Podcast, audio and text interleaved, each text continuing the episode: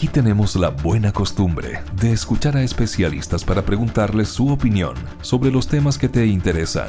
Lo hacemos cada mañana desde las 7 por Metropolitan 885 FM.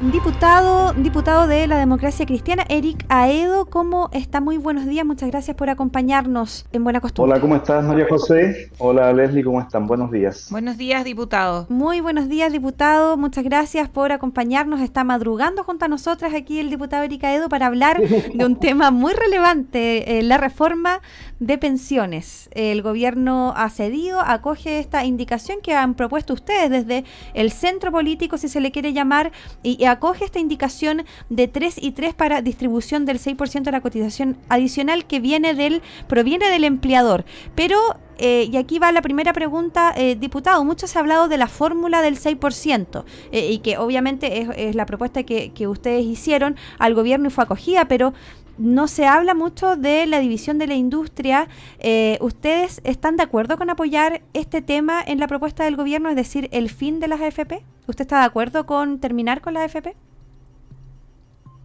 Sí, mira, eh, de hecho ayer votamos todo lo que decía en relación con el decreto 3500, ¿no es cierto?, que es el que rige las AFP. Eh, la división de la industria para hacerla más eficiente, eh, la división de la industria también para, eh, para que entren también más actores al mercado. Eh, no solo lo que conocemos hoy día como las actuales AFP, sino que ingresen aseguradoras, incluso hay una indicación de que pueda participar alguna cooperativa. De hecho, ayer eh, Lagaín, Guillermo Lagaín, en la exposición que hacía, por ejemplo, daba el ejemplo de que en Suecia, eh, que es un mercado bastante más pequeño, llamemos, o, con menos cotizantes que el que tiene el chileno. Eh, en Suecia existen más de 500 eh, instituciones privadas que dan, digamos, todo lo que es la inversión, es decir, que toman tu aporte y que ellos lo invierten en distintos instrumentos financieros. Entonces también se trata de dar más competitividad al propio mercado chileno en los temas de quienes van a administrar tus recursos en eh, pensiones. Hoy día, claramente, hay 5 FP y está altamente concentrado, diría, todos los que estamos afiliados a FP en, dos principalmente. Entonces, eso ayer se avanzó, se votó, ya se aprobó en la Comisión de Trabajo, ayer lo aprobamos en la Comisión de Hacienda y eh, vamos a seguir votando el día viernes y lunes eh, para el, el martes hacer toda la discusión al interior de la sala de la Cámara y probablemente ya votar el día miércoles esta reforma. Obviamente, también quiero decirlo, perdón, María José sí, ayer la derecha rechazó cada uno de esos artículos que significaba dividir o darle más competencia eh, a este sistema. Sí, eso mismo le quería eh, preguntar, eh, diputado, acerca de la posición de la derecha que al parecer no se ha movido ni un ápice respecto a esta nueva fórmula propuesta. Uno pensaría que sí, porque es mucho más gradual el tema de la repartición de este 6% adicional. pero con respecto a la división de la empresa, ellos también tienen una postura clara. Ellos me refiero al conglomerado de la derecha, quizás no todos los parlamentarios piensan igual, pero finalmente de que se estaría monopolizando en un ente estatal el tema de la administración burocrática de todo lo que es la recaudación de las cotizaciones previsionales, que ahora eso lo hace cada AFP, ahora estaría concentrado en un solo actor eh, y finalmente... Eh, esa sería quizás la piedra en el zapato por el cual la derecha no eh, quiere votar a favor de esta, de esta reforma. Sabemos que hay sistemas como eh, el inglés, ¿cierto?, en, en, en Reino Unido, donde finalmente también existe un ente estatal que administra mm, y, funciona eh, eh, muy bien. Entonces, finalmente, ¿con quién nos comparamos? ¿Cómo finalmente le damos la confianza, eh, no solamente a los parlamentarios de derecha, sino que a la, ciudadanía en general, de que finalmente esta reforma, una vez, si es que le va bien, va, se va a implementar de una buena manera aquí en nuestro país? bien interesante lo que te pregunta María José, porque la verdad es que quedan varias contradicciones. Uno puede entender una preocupación esto, porque además esto es una discusión técnica, pero también es una discusión política. Y nosotros respondemos con un ejemplo que es muy concreto. Hoy día, por ejemplo, ¿quién administra el seguro de cesantía? Es una entidad eh, independiente, ¿te fijas? Eh, y eso ya existe en el país. y existe hace casi 17 años, eh, si no me equivoco, eh, y funciona bien. Así es. Y ha funcionado muy bien. Entonces, cuando te empiezan a dar ese tipo de argumentos, que no, que esto es burocratizar, mira, lo que están diciendo, que yo, de verdad, yo, permítame decirlo de esta forma, a mí me extraña cómo la derecha ha renunciado a la capacidad de pensar y reflexionar. Es decir, cuando te dicen que vas a estatizar, que el Estado se va a apropiar de tu fondo, cuando lo que se está haciendo es que el 10% que hoy día todos cotizamos va a seguir, ¿no es cierto?, en un sistema privado que va a invertir tu dinero y que tú vas a poder elegir quién invierte mejor tu dinero. Cuando planteas que un 6% adicional, ¿no es cierto?, de cotizaciones que va a ser de cargo de los empleadores, un 3% va a ir a tu capitalización individual, es decir, ya no va a ser un 10, va a ser un 13% que va a estar siendo eh, manejado, administrado, cómo esos dineros crecen en el tiempo por entidades privadas. Y solo un 3% lo vas a incorporar para la solidaridad entre trabajadores y trabajadoras chilenas, y ahí voy a agregar un par de datos, y que ese 3% lo va, lo va a administrar una entidad parecida a quien hoy día administra el seguro de cesantía que ha funcionado perfecto en Chile, y te dicen que eso es estatizar, la verdad es que me parece que es una afrenta a la inteligencia de las personas. Ahora, esto no es un tema fácil y por eso hay que explicarlo con bastante claridad. ¿Qué es más fácil hacer? Un meme, el Estado te quiere quitar el dinero. Claro, eso corre como un reguero, pero yo creo que también los liderazgos políticos tienen que tomar decisiones y explicar esas decisiones. Y aquí me parece que se está haciendo una caricatura que falta absolutamente a la verdad. Diputado, eh, bueno, este tema se ha tomado en la discusión política de los últimos días. Y si uno revisa eh, un poco hacia atrás, eh, la discusión no solo lleva más de 10 años en el Congreso, sino que es una de las demandas eh, más enraizadas en eh, la sociedad chilena. Eh, el tema de no más AFP surge mucho antes del estallido social. Esta discusión que uno puede mirar todas las encuestas de opinión pública aparecía como de las prioridades desde la ciudadanía de temas que el gobierno se debía hacer cargo, independiente del color político. surge con más fuerza, obviamente, en el estallido, eh, recordemos los eslogans que parecían por pensiones más dignas, etcétera, pero eh, como muy bien usted lo señala, había un cambio en el discurso de parte de la ciudadanía que eh, además apoyado por una campaña publicitaria de parte de la AFP que dicen con mi plata no, los fondos son heredables y una serie de temas que están discutiéndose en la opinión pública también en este contexto. Con todos esos elementos, uno, uno puede llegar a preguntarse eh, por qué aún, eh, bueno, por qué se produce este cambio, que, eso para los sociólogos le podemos preguntar, pero desde el aspecto político, ¿por qué aún eh, no hay acuerdo por parte de los sectores políticos propiamente tal. Nos encontramos con que lo señalaba María José, el ahora y también en días anteriores, la derecha en su momento, durante el gobierno de Sebastián Piñera, había una propuesta similar de 3 y 3. ¿Por qué no es capaz de organizarse, de discutir y llegar a puntos de, acuerdo, pensando que sigue siendo una demanda prioritaria dentro de la sociedad chilena? Eh, Leslie, tú como eres además una académica y eres una persona que en los temas de políticas públicas te has especializado, eh, déjame comentarte algo. Yo el día de, antes de ayer, cuando se inició esta discusión, eh, el martes en la Comisión de Hacienda, partí mi introducción eh, y lo subí a redes, etcétera, leyendo el acuerdo del 20 de enero del año 2020. Acuerdo entre el gobierno de Sebastián Piñera y la derecha en ese minuto con la bancada de la democracia cristiana, en donde es exactamente igual a lo que se propone hoy día. Es igual de ese 6% adicional, ¿no es cierto? Un 3 a las cuentas individuales, un 3 a solidaridad, es exactamente lo mismo. Y yo le planteaba a la derecha, porque a nosotros de qué nos han acusado, ¿Ah? y he escuchado, he visto algunos memes que ponen algunos diputados Sergio Badilla, digo yo, sí, Sergio Bobadilla. se caracteriza por hacer bastante bobadas a veces, ¿ah? se lo he dicho a él muy directamente. Entonces, Nosotros, ah, ¿y de qué te acusan? No, que ustedes quieren un acuerdo electoral, por eso está acuerdo con el gobierno. El 20 de enero del 2020, la bancada de la democracia cristiana, que no quería ni un acuerdo electoral con la derecha, estuvo dispuesto a apoyar una reforma que para nosotros el 2020 ya era urgente. Hoy día le hemos planteado ese mismo acuerdo porque nos parece equilibrado a un gobierno que es de centro izquierda y del que nosotros tampoco somos parte. ¿Y por qué lo hacemos, Leslie? Porque quiero contestar muy directamente tu pregunta y entregar la información cuando tú miras la serie de datos, la mediana, la mediana, ¿no es cierto?, el dato que queda al medio de, la serie de datos, la mediana que el sistema hoy día de AFP entrega como pensión, por ejemplo, a las mujeres, es de 36 mil pesos, escúchenme bien, 36 mil pesos, y para los hombres, 78 mil pesos. ¿Sabes cómo se ha generado todo el aumento de la pensión con lo insuficiente que es? Pilar Solidario, las reformas que hizo Bachelet del 2008, efectivamente la PGU, es decir, todo el resto, todo el resto de lo que la gente hoy día recibe ha sido a través de acuerdos políticos para corregir un sistema que es el de la AFP, que efectivamente ha multiplicado el dinero, si eso es real, lo ha multiplicado, pero que le entrega en lo concreto las pensiones a mujeres de 36 mil pesos.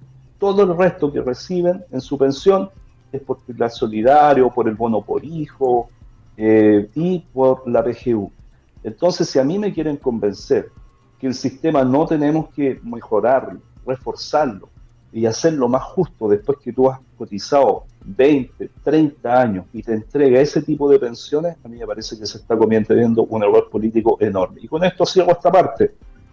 Se los dije ayer, porque ayer la derecha se quería parar de la, de la Comisión de Hacienda quería hacer lo mismo que hizo el trabajo.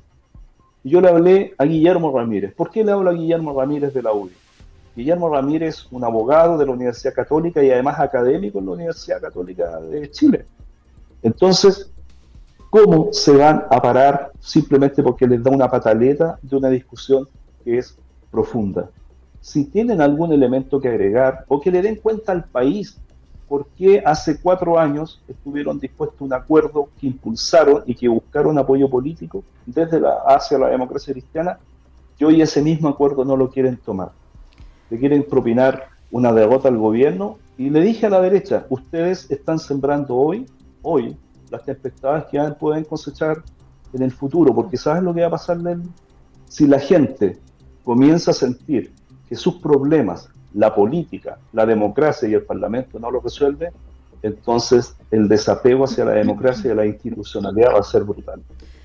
Así es, eh, diputado. Eh, estamos conversando con el diputado Eric Aedo del eh, Distrito 20 respecto de la reforma de pensiones. Una pregunta cortita y otra quizás más larga para terminar la entrevista. Diputado, en primer lugar, ¿cómo cree que le va a ir a, en la votación en sala ah, la, próxima semana? Si es que finalmente están los votos para aprobar esta reforma de pensiones, a pesar de que Chile Vamos y otros sectores de la derecha no han dado su brazo a torcer ser y también eh, señalar brevemente que estoy de acuerdo con su análisis. El hecho de decir también de que se quieren llevar la plata para la casa es eh, fomentar un discurso en contra de las instituciones que desprestigia la democracia y la política.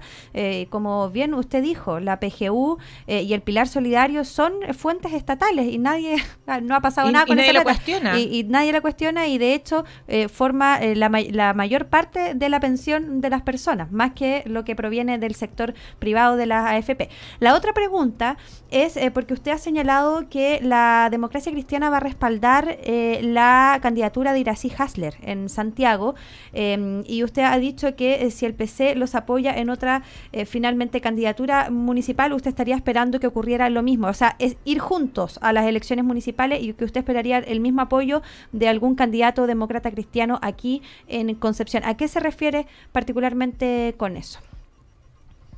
Ah, bien, contesto todo. Yo creo que va a ser una votación ajustada, que si el oficialismo se ordena y las fuerzas que suscribimos este 3-3 a través de una indicación que presentamos junto al diputado Vaga, junto a Joana Pérez, a Miguel Ángel Calisto, a Rubén Oyarzo y a Karen Medina, que son del PDG. Entonces, se obtienen los votos para aprobar esto, pero el oficialismo aquí tiene que estar ordenado y ese día nadie enfermarse y llegar todos a votar. Y yo espero que algunas personas de la derecha den también el paso y nos acompañen. pero va a estar ajustado y yo espero que se logre. Lo segundo, nosotros sí creemos en un pacto electoral hoy día amplio. La política chilena se ha venido moviendo hacia dos bloques, ¿ah? y dentro de esos bloques hay diferencia, pero dos grandes bloques, la derecha hacia un lado y la centroizquierda y la izquierda hacia otro lado. Nosotros hicimos una experiencia que fue en mayo del año pasado, cuando la democracia cristiana fue a la elección de los constituyentes con el PPD, los partidos radicales y la democracia cristiana. Fíjate que sacamos más del 8% de los votos, que fue bastante mejor que el 4 y fracción que habíamos sacado en la última parlamentaria nosotros, pero con eso elegimos cero, porque el sistema lo que ha venido haciendo es concentrarse en dos grandes bloques. Entonces, en esa perspectiva, nosotros creemos que en la elección de alcaldes y gobernadores o alcaldesas y gobernadores y gobernadoras regionales, tenemos que ir unidos detrás de un solo candidato. Y en ese sentido, lo que yo digo es, la disposición de la democracia cristiana, que si tenemos ese acuerdo, nosotros obviamente que si es Hasler la alcaldesa o la candidata en la región metropolitana, tenemos que apoyarla, como también a raíz del pacto. Si es un demócrata cristiano el candidato en Concepción, obviamente esperamos que el PC y otras fuerzas políticas de la centroizquierda y la izquierda lo apoyen. A eso me refiero, es decir, si uno tiene un acuerdo político, entonces para cumplirlo, y ese acuerdo político lo cumplen todas las partes no solo una. Eso es lo que quise manifestar. Perfecto, eh, diputado Erika Edo, muchas gracias por acompañarnos y hacer el análisis político correspondiente. Tú puedes mirar nuevamente esta entrevista porque queda guardada en las redes sociales, en Facebook y también en YouTube. Muchas gracias, diputado. Muchas gracias, nos vemos. Muchas gracias, chao, que estén muy bien, chao, chao, gracias. Un buen día. Metropolitan 885 FM. Somos tendencia. Saludamos a Cristian Cepeda, subgerente zonal de Esbío. ¿Cómo estás, Cristian? Hola, buenos días. Gusto de saludarla, Leslie y María José. ¿Cómo están? Muy bien, gracias. Muchas gracias, Cristian, por acompañarnos. Eh, y principalmente el tema que nos convoca tiene que ver con esta situación que ocurre, lamentablemente, cuando se abren en forma ilegal los, los grifos en nuestra región, y no solamente en nuestra región, sino que probablemente en todas partes de nuestro país, y se pierden cerca de 60 mil litros de agua en una hora, en una región que estamos y en un país que está con una crisis hídrica importante, que además, lógicamente, el agua es un recurso vital. Eh, perder 60 mil litros de agua no es algo que deba de ocurrir. Eh, entonces, lo que sabemos es que hay una campaña que lanzó Esbio y queríamos que nos contaras un poco de esta campaña para poder sensibilizar a las personas sobre el tema. Sí, claro, mira, eh, nosotros todos los veranos eh, iniciamos una campaña que tiene que ver con el buen uso, cuidado de estos dispositivos, que son los grifos que están diseñados para el combate de incendios. Nosotros tenemos un parque importantísimo de grifos en, la región del Biodío, tenemos más de 8.200 grifos. Específicamente en la provincia de Concepción, más de 5.000 y en Concepción propiamente tal, 1.400 dispositivos. Eh, entonces, todos los años nosotros hacemos una revisión profunda de cada unidad. Eh, los georreferenciamos, los tenemos eh, con sus coordenadas claramente ubicados y usamos además una aplicación que permite dejar el registro eh, del estado operacional de cada uno de ellos. Entonces, nos enfrentamos todos los veranos a escenarios de, incendios forestales, por ejemplo, que amenazan en algún momento con llegar a la, a la interfaz urbana. Y para ello es clave que los grifos estén operativos para combatir siniestros de incendio en el menor tiempo posible. Eso nos encontramos muchas veces con que hay grifos que, son vulnerados, son eh, abiertos con herramientas que no corresponden para uso recreativo o extracción ilegal de agua. Y lo que ocurre acá es que cuando bomberos necesita ocupar el grifo para, para un siniestro, eh, el grifo pudiera estar en malas condiciones. por ello nosotros hacemos constantemente revisiones, pero el llamado a la comunidad es a no manipular. Que la manipulación de un grifo aparte de, lo que yo te comentaba, es un delito. Es un delito que está establecido en el artículo 459 del Código Penal. Yo te puedo comentar que, por ejemplo, en el año 2013 se formalizó una persona que estaba abriendo grifos para, para recrearse en la ciudad de Los Ángeles. Entonces, la, campaña tiene que ver con eh, concientizar a la comunidad de que el grifo es un elemento clave para combatir incendios y que no puede ser eh, ilegalmente. eso se trata de campaña. Muchas gracias. El tema es súper importante porque efectivamente muchos de estos grifos, tal como lo señala, es un delito el manipularlos, eh, que no sean las personas autorizadas, pero además también muchos utilizan los grifos para eh, refrescarse, para incluso a veces uno ve como eh, cuidadores de autos los abren para lavar los automóviles y conseguir agua de distintas formas, no solamente a ellos, sino que estamos hablando de algo, una práctica lamentablemente bastante habitual. Eh, y la campaña de, de generar conciencia de que esto no es lo correcto tiene que ser con bastante fuerza eh, y en ese sentido ustedes están trabajando con bomberos, con las uniones comunales, en específicamente acá en la, zona de Junta de Vecinos, con la Municipalidad de Concepción y em, la, empresa que es, la que está vinculada eh, principalmente con el agua. Y ahí, eh, como nosotros, más allá de poder em, eh, darnos cuenta y tener conciencia qué es lo que podemos hacer cuando vemos un grifo que está abierto de esta forma. ¿A quién denunciamos? ¿Directamente a carabineros, a la municipalidad, a ESBIO?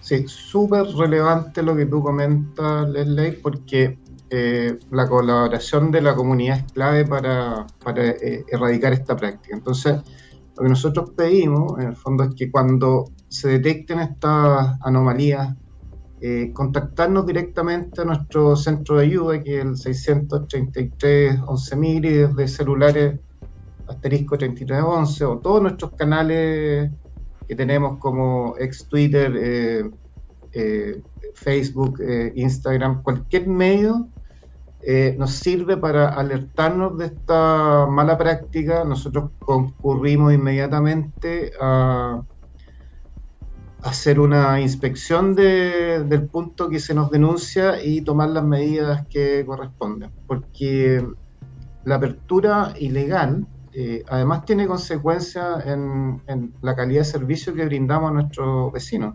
Porque un grifo abierto, como tú bien comentabas, eh, pierde una cantidad importante de agua en, una hora. Tú, tú lo señalabas súper bien, se pierden 60 metros cúbicos. Entonces, eh, además, la apertura ilegal puede generar eh, interrupciones en el suministro de agua potable. Puede que en tu casa, al estar un grifo abierto, no tengas agua o tengas muy baja presión. Y además generar eh, la apertura ilegal descontrolada puede generar rotura en la red y generar un corte en el sector donde tú vives. Entonces, además de la imposibilidad de los bomberos de conectarse en caso de algún incendio. Por eso es clave denunciar. Nosotros, nuestra prioridad número uno, acudir estas denuncias y controlar esta mala práctica. Perfecto, estamos hablando con Cristian Cepeda, subgerente zonal desvío, por eh, algo tan relevante que es la apertura eh, de los grifos, un llamado a no manipularlos eh, porque una, eh, significan una pérdida importante del recurso hídrico, bajas de presión, eh, hay crisis hídrica, tal como señalaba Leslie, eh, hay que denunciar también si vemos a otra persona haciéndolo. Además, es un riesgo porque aquellos sirven para combatir incendios, sobre todo en estas temporadas estivales. muchas gracias, Cristian, que estés muy bien y que les vaya excelente con esta campaña de sensibilización que tiene Esbio junto también con otros actores locales. Perfecto, María José. Muchas gracias, Leslie, por la oportunidad de difundir esta campaña. Muchas gracias, nos estamos viendo. Buena costumbre es actualidad y opinión con el respaldo informativo de sabes.cl por Metropolitan 885 FM